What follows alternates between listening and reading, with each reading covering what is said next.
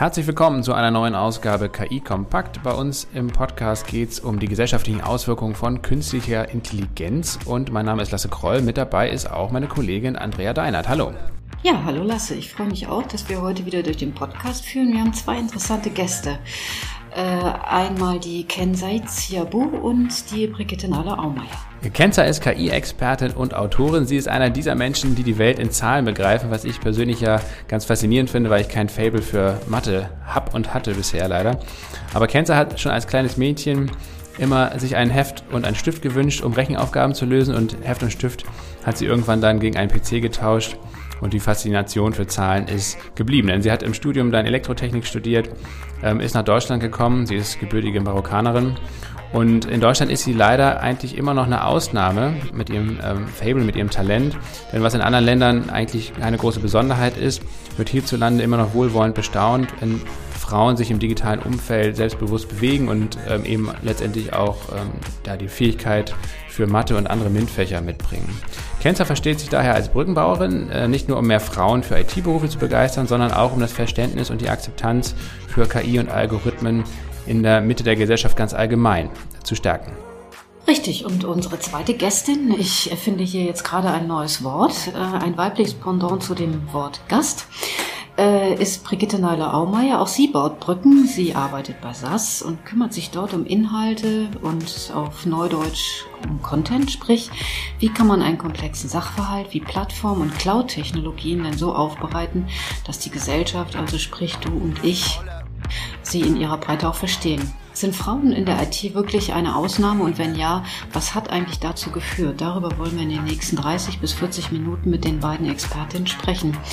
Die Brigitte hat lange Zeit das Marketing in der Niederlassung von SAS in Österreich verantwortet und so freuen wir uns jetzt auf ein spannendes Gespräch und ich würde sagen, es geht jetzt los. Ähm, herzlich willkommen, Kenzer. Herzlichen Dank, dass du hier im Podcast bist. Und ähm, ja, in der Vorbereitung habe ich natürlich viel über dich gelesen, gehört. Äh, und dabei ist mir aufgefallen, dass du dich ja anders als vielleicht viele andere Kinder und Jugendliche schon sehr früh mit Mathematik nicht nur befasst hast, sondern dass du dich auch wirklich dafür interessiert hast, dass es irgendwie deine Leidenschaft war.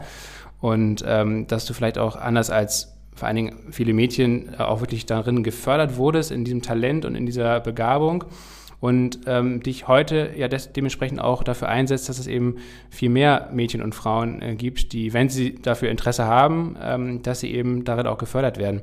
Woran hat es denn deiner Meinung nach bisher gemangelt ähm, im Schulsystem, aber vielleicht auch in den sozialen Traditionen oder, oder Kulturen, dass äh, das nicht viel mehr und viel stärker gemacht wurde? Ja, äh, das ist ja eine, eine schwierige Frage. Ich sag mal so, mit äh, hundertprozentiger äh, Sicherheit werde ich sie nicht, natürlich nicht beantworten. Das ist ja nicht mal mein Gebiet. Aber meine Meinung dazu ist, es liegt ja wirklich an die Sozialisierung. Ähm, ähm, wo man aufgewachsen ist, in welchem Umfeld und äh, was ist da üblich und, und was nicht. Und ähm, wie gesagt, ich hatte das Glück, dass ich Mathe schon intrinsisch äh, äh, mochte. Also es hat mir niemand äh, äh, gezeigt oder oder äh, niemand mich dazu gezwungen sozusagen, dass ich Mathe äh, liebe. Es war einfach so und und das Glück war, dass niemand mich daran gehindert hat. Ähm, warum das bei mir so war und und bei anderen anders, wie gesagt, das ist einfach das das Umfeld. Also ähm, ich sage auch oft, ich bin in Marokko aufgewachsen. Dort ähm, gibt es diese Sprüche wie hier, ne? Hm, Mathe ist nichts für Mädchen oder ne, Jungs sind gut in Mathe und, und Mädchen nicht. Dort gibt es nicht. Äh, da sagt man eher, ein Kind ist gut in Mathe oder schlecht in Mathe, aber das Geschlecht, Geschlecht spielt dabei keine Rolle. Und ähm, und warum das hier anders ist, das ist wirklich eine gesellschaftliche Frage, eine soziologische, die ich auch nicht wirklich beantworten kann. Äh, das ist einfach ähm, ja nach einem bestimmten äh, Rollenmodell ähm, so ist. Aber vielleicht nochmal hinterhergefragt, merkst du, dass sich inzwischen etwas verändert, also zum Positiven verändert, dass äh, da mehr Problembewusstsein vielleicht auch hier auch in der deutschen Gesellschaft irgendwie angekommen ist und, und man sich dessen bewusst ist, dass es so vielleicht nicht unbedingt weitergehen sollte? Ich glaube schon, denn das Thema wird viel mehr besprochen und auch angesprochen und ähm, ich glaube, dass es dadurch natürlich auch mehr Aufmerksamkeit und mehr Sensibilisierung in die in die Richtung geht. Ähm, Allerdings höre ich immer noch, dass äh, Mädchen gesagt wird, Mathe ist nichts für Mädchen. Und äh, das ist eigentlich etwas, wo man sagen könnte, ja, das war vor zehn Jahren oder vor 20 Jahren so, heute nicht mehr. Ähm, aber das stimmt nicht. Es, diesen Satz wird heute immer noch gesagt und das hören einige Mädchen immer noch. Eventuell ist es weniger als vorher. Äh, deswegen sind wir noch nicht angekommen, ähm, wo wir äh, hin möchten, dass es keine Unterscheidung gemacht wird. Aber äh, schon mal die Tatsache, dass wir jetzt uns viel mehr darüber unterhalten und, und dass es ne, einfach im populären Diskurs ist, wird hoffentlich dazu führen, dass diese äh, äh, Muster gebrochen werden. Brigitte, wenn ich ähm, an meine eigene Sozialisierung denke, muss ich auch schon sagen, dass ich diesen Satz auch schon häufiger gehört habe, damals, als ich äh, noch in die Schule ging. Ist dir das denn auch so gegangen? Äh, Mathe ist nichts für Mädchen. Man muss den Satz ja nicht äh, aktiv gehört haben, sondern wenn es implizit einem vermittelt wird, reicht das ja auch schon. Absolut richtig, ja. Zumal ähm, ich kenne das sehr gut. Ich, ich war auch nicht besonders gut in Mathe, äh, obwohl ich großes Interesse dafür hatte. Ähm, aber es war irgendwie so mit Augenzwinkern, naja, sie ist ja ein Mädchen, das ist klar, die ist gut in Deutsch und in Sprachen lernen und ähm, Geschichte pauken und so. Ähm, und das ist natürlich unheimlich schade, weil das beeinflusst auch irgendwie das Selbstbewusstsein, das man in dieser Hinsicht entwickelt. Und man nimmt das manchmal dann schon so von sich aus an, dass man das einfach nicht so gut kann und dass das nichts für mich selber ist als Mädchen. Aber ich bin äh, in den 70er Jahren frühen 80er Jahren zur Schule gegangen und äh, meine Hoffnung wäre schon gewesen, dass das dieser Tage anders ist.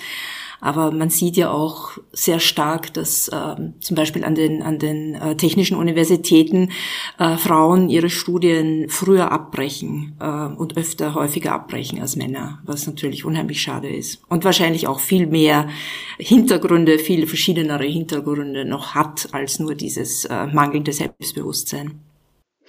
Kann man denn sagen, dass diese äh, Entwicklung, die damals stattgefunden hat, dass die möglicherweise jetzt auch der Grund für die mangelnde Akzeptanz, wenn wir mal auf neue Technologien zu sprechen kommen, in der breiten Gesellschaft jetzt ist. Ich meine, die Gesellschaft besteht äh, aus vielen, vielen Frauen, weiblichen Menschen. Ähm, könnte ja auch sein, dass da die Akzeptanz äh, deswegen äh, nicht so vorhanden ist. Wie siehst du das, Brigitte? Ich denke, es ist eine Kombination, selbstverständlich, ja. Also äh, wenn, wenn ich keine Vorbilder habe äh, in der Gesellschaft äh, oder wenn wir Vorbilder vorgegaukelt werden in, in Film und Fernsehen, äh, wo der, der, der klassische Nerd einfach irgendwo im Keller sitzt und programmiert und äh, der Mathematiker irgendwie oder die Mathematiklehrerin, die gibt's ja auch, die soll ja auch vorkommen, äh, so eine verbiesterte ältere Dame ist äh, mit strenger Brille, dann, dann ist das nicht förderlich, ähm, dass junge Mädchen und Frauen äh, das als attraktiv empfinden oder als, als einen natürlichen Weg. Und ähm, ist zwar jetzt auch sehr klischeehaft, das ist mir schon klar, aber, aber es wird schon noch eine Rolle spielen, auf jeden Fall. Irgend, irgendwas möchte ich nochmal dazu, äh, dazu ergänzen. Ähm, ich glaube, das ist nicht nur eine Sache von Frauen, also von Mädchen oder Jungs es ist, glaube ich, auch allgemein so gesehen, dass es normal ist, dass man schlecht in Mathe ist. Also das kommt auch in den Talkshows im Fernsehen, ne? wenn einer sagt, ach, in Mathe war ich ja immer immer schlecht oder ähm, da lacht man, ne? das wird so als unterhaltsam erachtet und wenn einer sagt, ich weiß nicht, wer Goethe ist, äh, der wird als Depp bezeichnet. Ne? Also es ist in der gesellschaftlichen Wahrnehmung total in Ordnung ist, dass man schlecht in Mathe ist.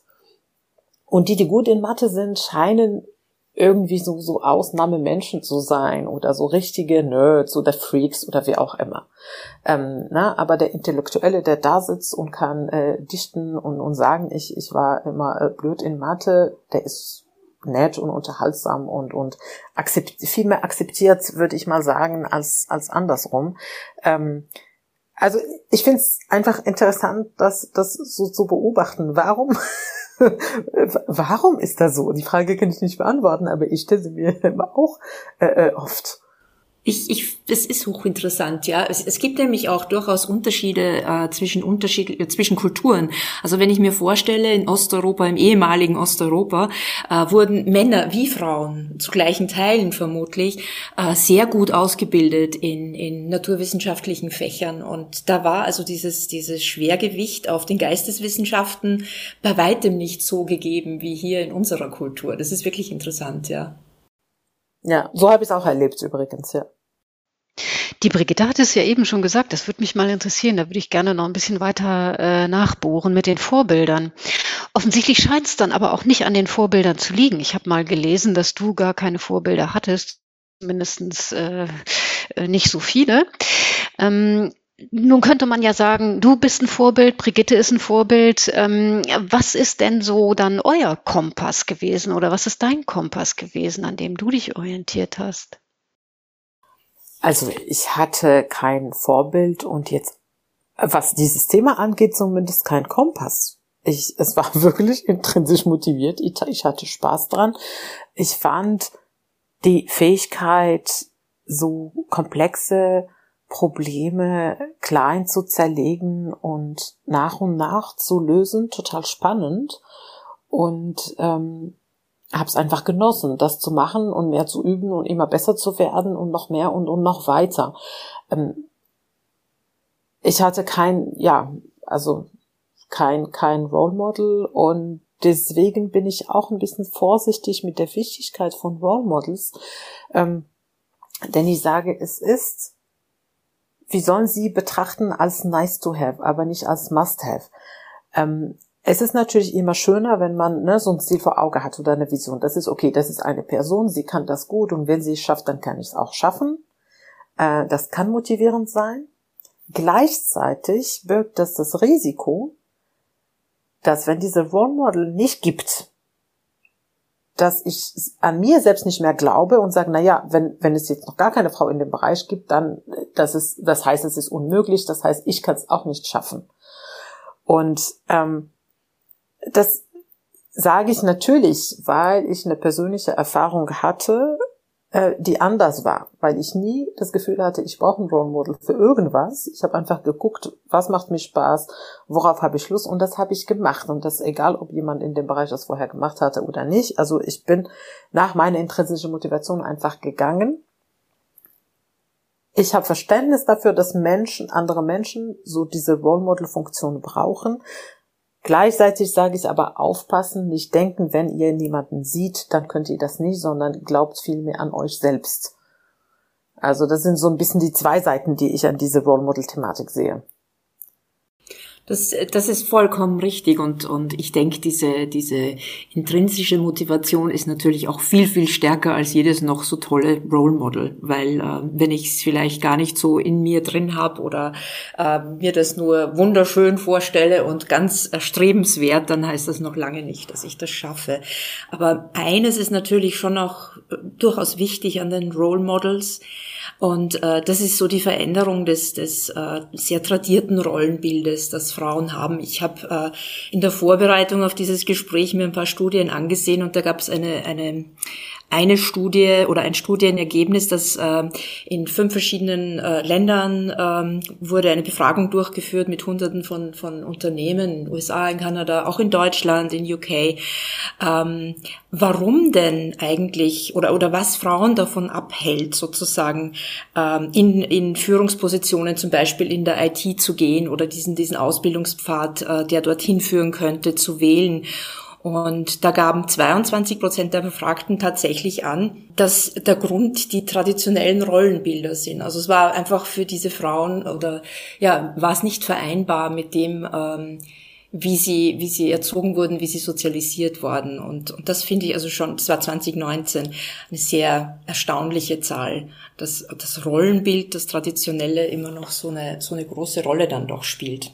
Ich würde gern ähm, so ein bisschen in die Geschichte der, der Programmierung vielleicht auch zurückblicken, weil das ja auch viel darüber sagt, ähm, wo wir heute stehen und was vielleicht auch schiefgelaufen ist. Denn die ersten Programmiererinnen waren ja äh, Frauen zu einer Zeit, als es die ersten Großcomputer gab, in den 30er bis 50er Jahren. Und das lag ja zum einen daran, dass es zunächst eine Weiterentwicklung der Sekretärinnen-Tätigkeit war, äh, dass es also viele auch händische Eingaben erfordert hat, erst mit Lochkarten, dann später über Tastatur und so weiter. Und zum anderen, weil diese Computer zumindest am Anfang primär im Militär eingesetzt wurden und dann gerade zur Zeit des Zweiten Weltkriegs eben die Männer natürlich meistens an, an der Front waren und nicht im, im Anführungsstrich vielleicht im Backoffice oder hinter den Linien irgendwie eingesetzt wurden. Und auch deswegen waren dann eben viele Frauen da tätig. Aber ähm, Kenzer, warum sind eigentlich, warum wurden die Frauen dann aus dieser Pionierinnenrolle eigentlich äh, schnell verdrängt? Also warum ist das Feld der IT dann in der Folge zu so einer Männerdomäne geworden? Also ich, ich muss da auch sagen, ich habe dieselben Artikel wie du gelesen, vermutlich. Äh, äh, die, naja, die Erklärung, die dazu gegeben wird, äh, wie gesagt, äh, ich forsche das Thema ja nicht und kann es jetzt nicht aus wissenschaftlicher Sicht erklären, sondern äh, was man sagt, ist ja, ähm, die Frauen haben zwar in diesen Jobs angefangen, irgendwann hat man festgestellt, diese Jobs seien total wichtig ähm, und äh, bieten auch die besseren Entwicklungschancen und finanziellen Entschädigungen, sage ich mal, und dann wurden die Frauen da rausgedrängt. Da hat man sie mit Männern besetzt. Ob das vielleicht historisch ja auch noch mit Ende vom Krieg oder wie auch immer zu tun hatte, kann auch sein. Also ich, ich kenne jetzt nicht die ganzen ähm, äh, die ganzen Zusammenhängen. Aber eine ähnliche Theorie ist es ja auch, wenn man noch früher guckt. Ne? Also ähm, Marie Curie und und und äh, ähnliche Wissenschaftlerinnen. Ähm, das war ja auch so, dass man damals, und das sind jetzt ein paar hunderte Jahre vor, vor äh, die Thematik mit der Programmierung, aber generell MINT-Fächern und Frauen. Ähm, damals haben sich ja Frauen viel mehr für Mathematik, Physik, Chemie interessiert, Biologie. Und die Männer haben eher die Geisteswissenschaften besetzt, also Theologie und Philosophie. Das war eher angesehen. Ähm, was wir heute immer noch in den Talkshows äh, beobachten übrigens, ist dasselbe Phänomen. Das heißt, da waren die Männer eher führend und die Frauen durften sich halt Mathematik und Physik beschäftigen, weil die Männer ja die, die guten, ne, gut erachteten Philosophen waren. Und irgendwann hat man ja festgestellt, aber gut, mit Physik und, und Chemie kann man Produkte ähm, irgendwie erfinden, herstellen, die dann auch Geld bringen und das ist viel praktischer und und äh, das bringt ja auch einen finanziellen Mehrwert und dann wurden die Frauen wieder daraus gedrängt und und äh, und dann dürfen sie Kommunikation studieren oder Sprache. Wie das alles historisch, also ich würde es selbst total spannend finden, dazu mit einem äh, Anthropologen oder so zu, zu sprechen, jemand, der diesen Entwicklungen versteht und warum äh, und forscht eventuell, warum das so entstanden ist. Aber was ja interessant ist, Gensert, dass du auch, äh, du bist ja jetzt seit Jahren sehr erfolgreich äh, beruflich und ähm, ja, hast ein Buch geschrieben und auf jeden Fall auch eine sehr anerkannte Persönlichkeit. Aber der Einstieg in deine Berufslaufbahn, also gerade dann, nach, nachdem du, glaube ich, aus Shanghai wiedergekommen bist, von der Expo, wo du gearbeitet hast, äh, war ja alles andere als einfach. Ne? Also vielleicht kannst du auch nochmal deine persönliche Erfahrung äh, mit uns teilen ähm, und äh, vor allen Dingen auch, ja, was da vielleicht schiefgelaufen ist oder wie du auch mit dieser Frustration umgegangen bist, da eben äh, trotz sehr, sehr guter Ausbildung eben gar nicht so Fuß zu fassen, wie du es eigentlich vielleicht erwartet hattest. Ja, das ist also ja, vielleicht für die für die ZuhörerInnen, ich hatte ja Elektrotechnik studiert und dann Master in, in Wirtschaftsingenieurwesen, Projektmanagement und war dann in 2009, Anfang 2009 fertig, also mitten in der Finanzkrise. Und da hatte ich in Europa einfach, ähm, ich hatte mich mehrmals beworben ähm, in unterschiedlichen Stellen bei unterschiedlichen Unternehmen und wurde noch nicht zu einem einzigen Bewerbungsgespräch eingeladen. Ähm, warum das so entsteht, da, äh, da kann ich nur vermuten. Ähm, äh, natürlich, weil ne, einen Beweis hat man, hat, hat man ja nicht, gerade wenn man gar nicht eingeladen wird. Ne, da hat man noch nicht mal die Chance, darüber zu sprechen, was, was stimmt bei mir nicht.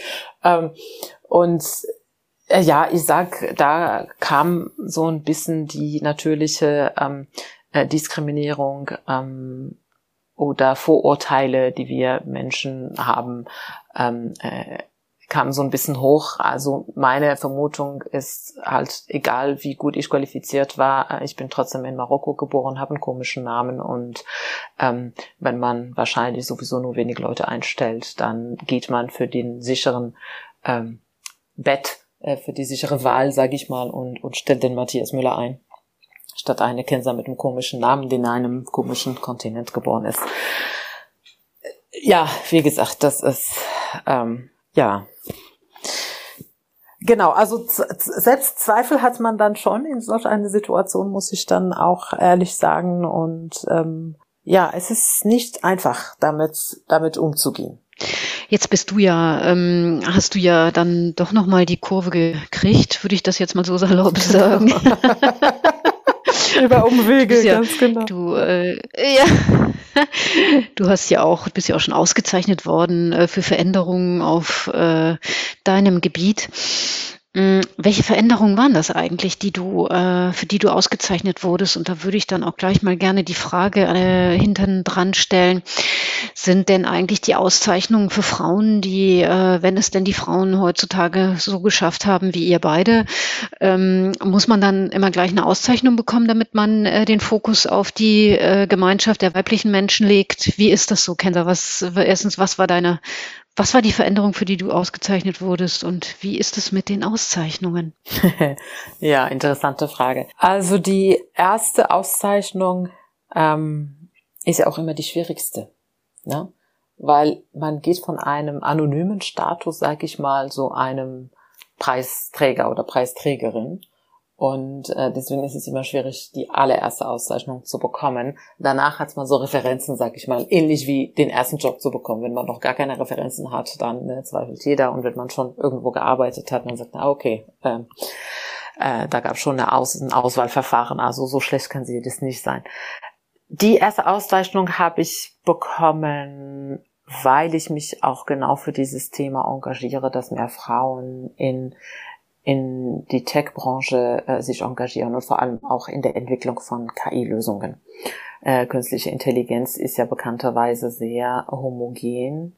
Ähm, die Entwicklungsteams sind sehr homogen und das führt dazu, dass äh, die KIs, die wir bauen, teilweise nicht für alle Menschen genauso gut funktionieren, sondern äh, auch ganz klar für die äh, selbe homogene Gruppe, die sie entwickelt, am besten funktionieren, aber für alle anderen schlechter.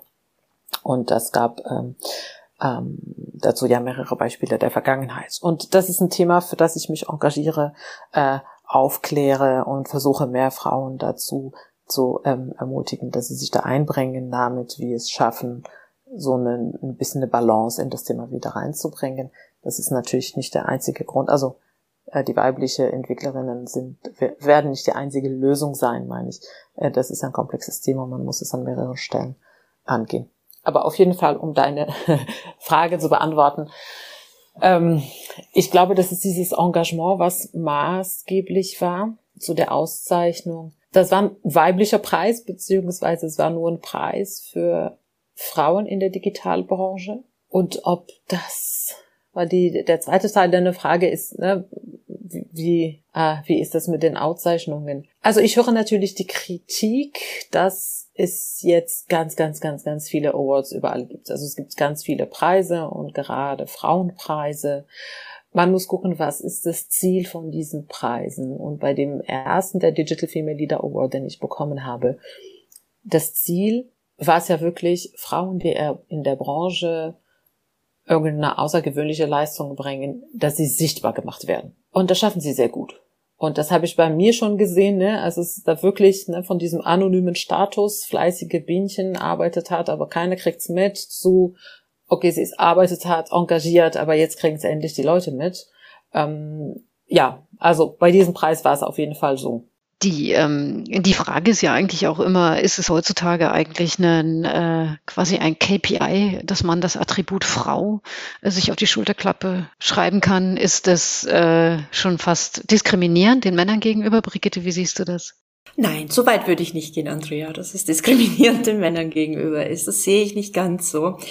Äh, ich glaube auch, ich, ich glaube auch, der Begriff KPI ist vielleicht in dem Zusammenhang nicht ganz richtig, obwohl viele Personalverantwortliche und Führungskräfte die Stärken von Frauen erkennen, nämlich äh, fantastisch zu sein im Moderieren von Netzwerken zum Beispiel, viel besser als Männer. Aber ich würde es den, dennoch nicht als KPI betrachten. Ähm, aber ich glaube, du referenzierst jetzt eher auf so die typische Quotenfrau, so das, das Feigel, Feigenblatt für den rein männlich besetzten mhm. Vorstand mhm. und so weiter. Ne? Mhm. Und ähm, und ich denke, ähm, da geht's halt wie, wie in jeglicher Form von Kommunikation, und da setze ich jetzt wirklich meinen Marketinghut auf, ganz viel um das Thema Glaubwürdigkeit, äh, Authentizität. Ähm, wenn ich als äh, Unternehmen ähm, demonstriere und zwar glaubhaft demonstriere, dass, dass wir eine, eine Notwendigkeit haben für diverse Teams, gerade auch im, im äh, Bereich der, der, der KI, ähm, dann, dann finde ich es auch legitim, drüber zu sprechen und, und äh, das mit der Öffentlichkeit zu teilen. Wenn das natürlich nur so ein Schau her, bei uns herrscht Chancengleichheit, wir sind offen und leben Diversity, ähm, was ja auch noch mehr beinhaltet als jetzt nur die Gender-Thematik, ähm, das kann manchmal angestrengt wirken und, und äh, viele rollen wahrscheinlich mit den Augen, weil es ein plumper PR, wenn es eine plumpe PR-Kampagne ist. Aber wie gesagt, ich glaube, die, die, der Markt, die Konsumenten, äh, die, die, die merken sehr wohl, was jetzt hier ähm, ehrlich ist und authentisch und was tatsächlich gelebt wird. Und da bin ich sehr dafür, äh, die, die Frauen stark in den Vordergrund zu rücken. Ich glaube, wir haben viele Jahrzehnte lang, Jahrhunderte sogar, waren wir ohnehin zu wenig sichtbar. Ja, da gibt's Nachholbedarf, ne? Brigitte, da sind wir uns einig. Eindeutig, ja. Also da habe ich keine Skrupel. Genau. Da habe ich keine Skrupel.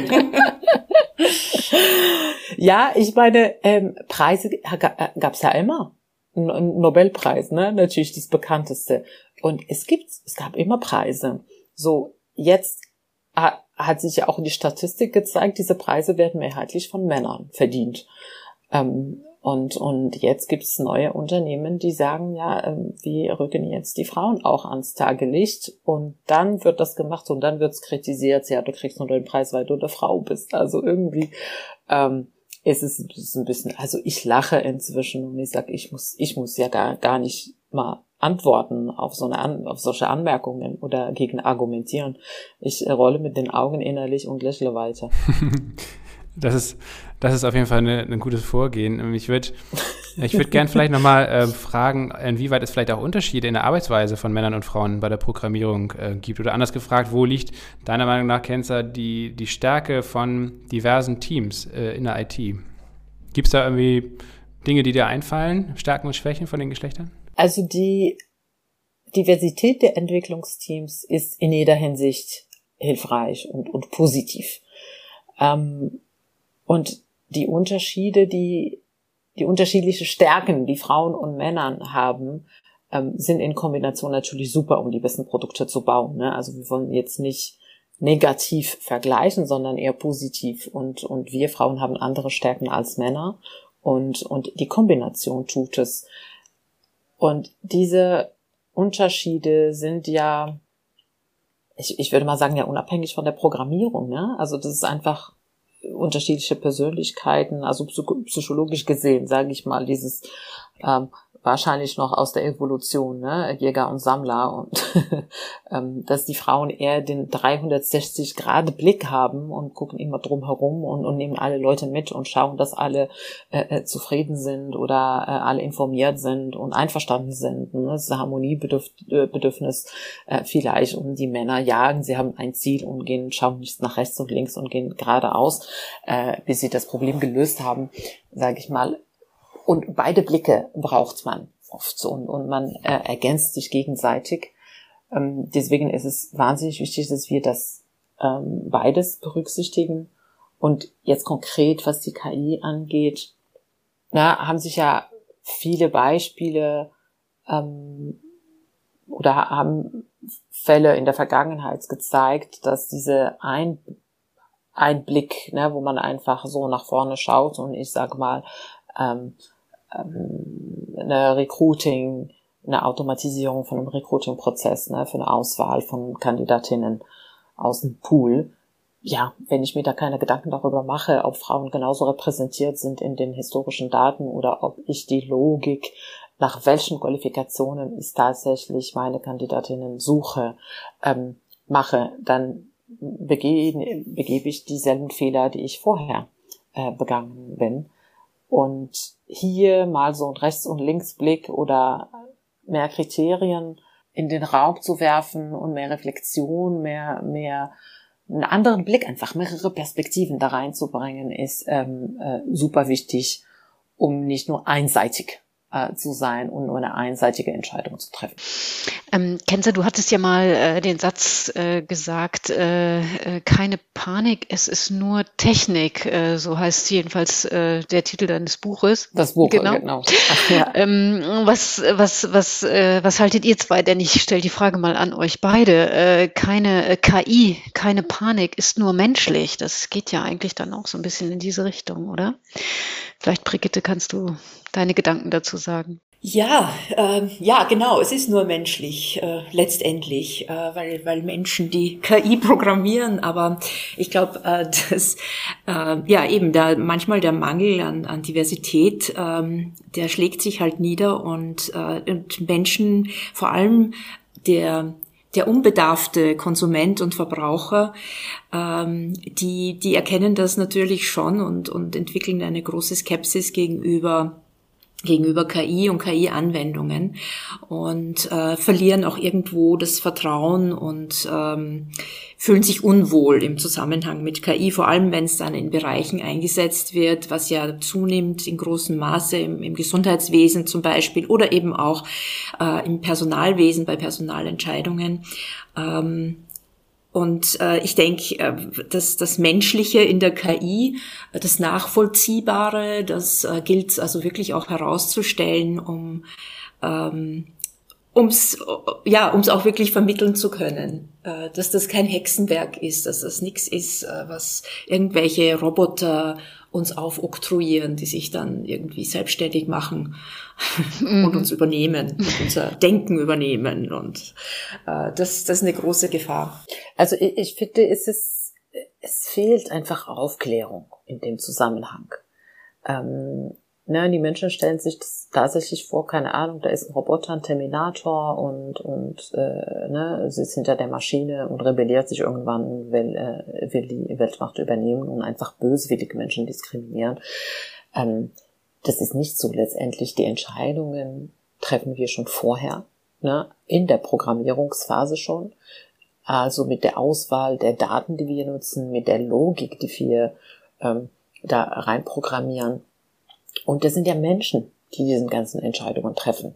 Jetzt nur durch die, des Ausmaßes der KI, ne? also diese Magnitude. Ich sag mal, wenn ich eine Person diskriminiere, dann das, ne, Cancer diskriminiert XY, aber eine KI-Software wird von Millionen Menschen genutzt und wenn diese Software diskriminiert, dann diskriminiert sie gleich Millionen Menschen und dann fällt es auf.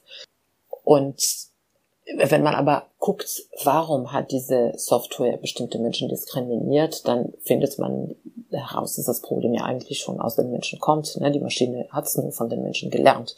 Ähm, eine Maschine hat kein, kein Urteil, sie hat kein Bewusstsein, sie hat keine, äh, keine Interpretationsfähigkeit im Sinne von Fantasie, sag ich mal. Ne? Also ähm, ich sehe eine Person mit Kopftuch und sage, oh Gott, oh Gott, ähm, ne, also in Schublade XY. Das kann eine Maschine nicht. Das macht sie nur, wenn sie das aus den Daten gelernt hat oder wenn sie dieses Verhalten bei den Menschen beobachtet und dann denkt sie ja, okay, so wollen die, so wollen es die Menschen haben, also mache ich so weiter. Könnte man äh, den Spruch äh, quasi übertragen, äh, der Apfel fällt nicht weit vom Stamm, wie die Eltern, mhm. so die mhm. Kinder, also so äh, wie der Coder, so der Algorithmus?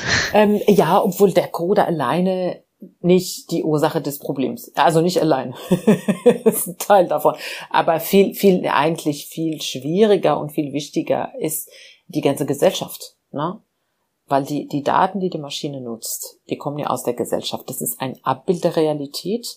Natürlich in viel weniger Komplexität, als die Realität es ist. Ne? Das sind immer, äh, das sind immer nur, nur, nur kleine Modelle.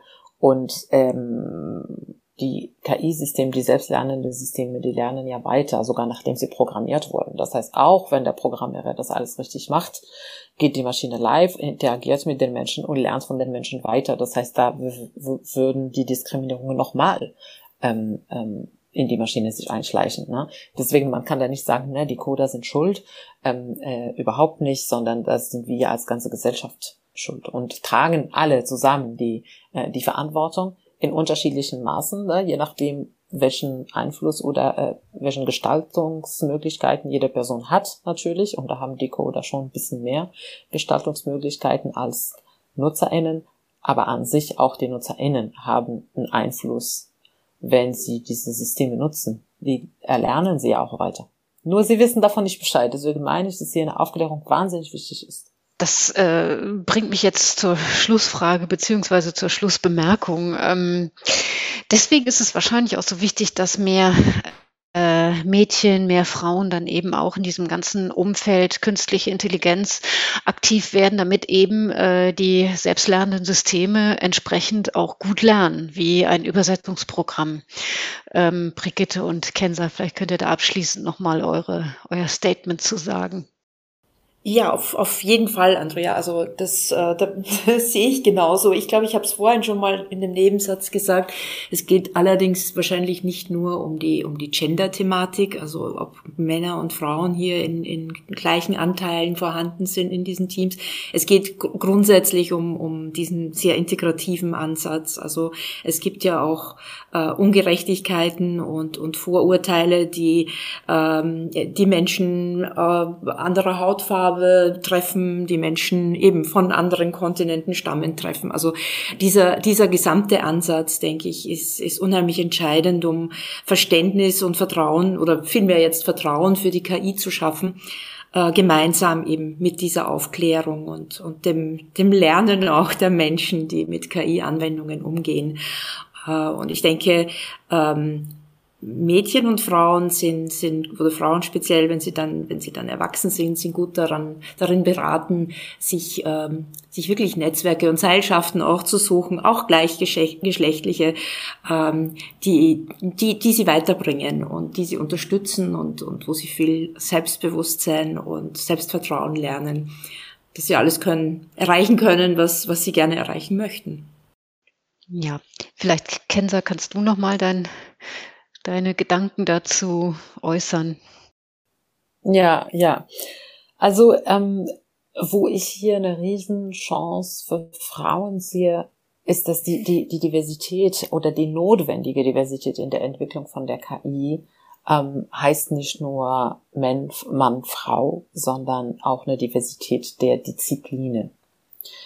Ähm, also es hat sich gezeigt, dass nur InformatikerInnen oder äh, IngenieurInnen das diese Dinge nicht bauen, nicht alleine bauen können. Es braucht viel mehr Wissen, viel mehr Reflexion, viel mehr Verständnis von dem, wie Menschen funktionieren, wie Gesellschaften funktionieren, wie solche Technologien ähm, die Gesellschaft beeinflussen und, und verändern können. Das heißt, wir brauchen hier viel mehr Psychologen, Soziologen, Anthropologen, sage ich mal, ähm, und Linguisten, äh, Linguistinnen, um diese, die Zukunft gemeinsam zu gestalten. Und das ist gleichzeitig die Chance für Frauen, weil in diesen Bereichen ganz viele Frauen schon gibt. Und dann arbeiten sie mit den Technologen zusammen, Informatikerinnen zusammen und bauen halt die Zukunft gemeinsam. Natürlich, diejenigen, die sich für Technik und für Informatik interessieren, die soll das direkt machen. Aber die, die selbst überzeugt sind, dass sie schlecht in Mathe sind, sage ich mal, äh, vermutlich, es wurde denen einfach so ausgeredet, aber sagen wir mal, äh, das äh, war leider erfolgreich und sie von sich selbst äh, denken, dass sie das überhaupt nicht können, äh, aber sehr gut in Linguistik sind zum Beispiel. Sie können sich ja trotzdem für diesen Bereich interessieren, denn na, wenn wir über so Chatbots sprechen oder überhaupt Mensch-Maschinen-Interaktion, diese Dialoge, die geschrieben werden, die werden nicht von den, von den Technologinnen geschrieben, die werden von Linguisten. Ähm, weil, wie gesagt, ich bin Ingenieurin, ich sage immer, wir wissen, wie Maschinen funktionieren, aber nicht wie Menschen funktionieren. Also wie können wir, wir, wir können solche Dialoge nicht schreiben. Wir haben die Qualifikation dafür einfach nicht. Und das haben andere Menschen. Und deswegen diese Zusammenarbeit ist umso wichtig, wichtiger, damit die Produkte gut sind. Und das bietet gleich die Chance für, für mehr Frauen, weil sie schon da ausreichend äh, vorhanden sind und ausreichend gut ausgebildet sind. Genau, das heißt, mein Appell ist jetzt eher an die Unternehmen, dass sie das so, ähm, an die Hersteller, dass sie das verinnerlichen und dass sie wirklich davon überzeugt sind, dass es wichtig ist und dass sie dafür sorgen, dass ihre Teams gemischt sind. Jeder Hinsicht. Und da sind wir ja auch wieder bei dem 360-Grad-Blick, ähm, den du vorhin schon angesprochen hast, der sehr gefragt ist in Zukunft, auch aktuell schon, aber sicherlich in Zukunft noch mehr und ja. den Frauen vielleicht auch etwas besser beherrschen als Männer. Das müssen, ähm, und das müssen die Männer auch besser beherrschen als zuvor. Ja, ähm, definitiv. ich sage ja, ähm, bisher haben wir Fachidioten ausgebildet. Und gerade in Deutschland, ich bin extrem überrascht, äh, am Anfang, Anna, als ich oder als ich nach Deutschland gezogen bin, 2007 kam ich nach Deutschland und ich fand es total krass, wie spezifisch die Ingenieurstudiengänge hier sind. Also ein Studiengang, was in Spanien ähm, äh, ähm, äh, Civil Engineering, wie heißt das? Es ist ein Studiengang, in Deutschland sind es fünf unterschiedliche. Ne? Weil man hier total auf die kleinste Expertise geht. Ne? Also es sind alles nur total totale kleine Nischen. Ähm, das war gut in der, in der Industrialisierung. Das ist gut, um, um Hardware-Maschinen zu bauen. Ähm, aber die neue Sachen, die wir jetzt bauen, äh, sie brauchen das nicht. Also die, die besten Fachidioten sind heute die Roboter. Und ähm, die Menschen, ähm, da sind diejenigen, die aus mehrere Fachidiosien das Beste daraus machen können. Ne? Also ne, wie, das ist ja unsere Stärke letztendlich an Menschen. Wir können mit Komplexität, wir können vor allem mit Chaos total gut umgehen äh, und finden uns zurecht. Ein, ein Roboter kann sich mit Chaos überhaupt nicht gut umgehen. Der ist da total verloren. Äh, das heißt, wir werden in Zukunft nicht mehr als Fachidioten gewinnen können, weil der Wettbewerb gegen Roboter, der ist verloren. Ein Roboter wird immer besser sein, der ist auch dafür trainiert, dass er jede Sekunde besser wird in eine bestimmte Aufgabe. Das heißt, wir brauchen keine Fachidioten mehr ausbilden, sondern, sondern Menschen, die, die die Fäden zusammenziehen und in der, im Chaos äh, äh, sich gut orientieren können. Und da das müssen dann in Zukunft sowohl Frauen als Männer besser können als heute. Vielen Dank, äh, Kenza, und vielen Dank auch äh, Brigitte für diese vielschichtige Diskussion hier und äh, die tollen Einblicke, die ihr uns gewährt habt, auf jeden Fall. Und weiterhin natürlich alles Gute ähm, in eurem Tun. danke für die Einladung. Ja, danke für die Einladung. Das war es für diese Woche mit KI Kompakt. Herzlichen Dank fürs Zuhören. Wenn euch dieser Podcast gefallen hat, dann würden wir uns natürlich sehr darüber freuen, wenn ihr dieses Format im Freundes- und Bekanntenkreis oder auch unter Kolleginnen und Kollegen teilt. Bei Spotify, Apple Podcasts und allen anderen relevanten Podcast-Plattformen eurer Wahl könnt ihr den Podcast gerne abonnieren, damit ihr in Zukunft keine weitere Folge verpasst. Und eine gute Bewertung oder eine Rezension bei Apple würden uns natürlich auch sehr weiterhelfen. Wir freuen uns auf die nächste Ausgabe in der kommenden Woche und wünschen euch bis dahin alles Gute. Ciao.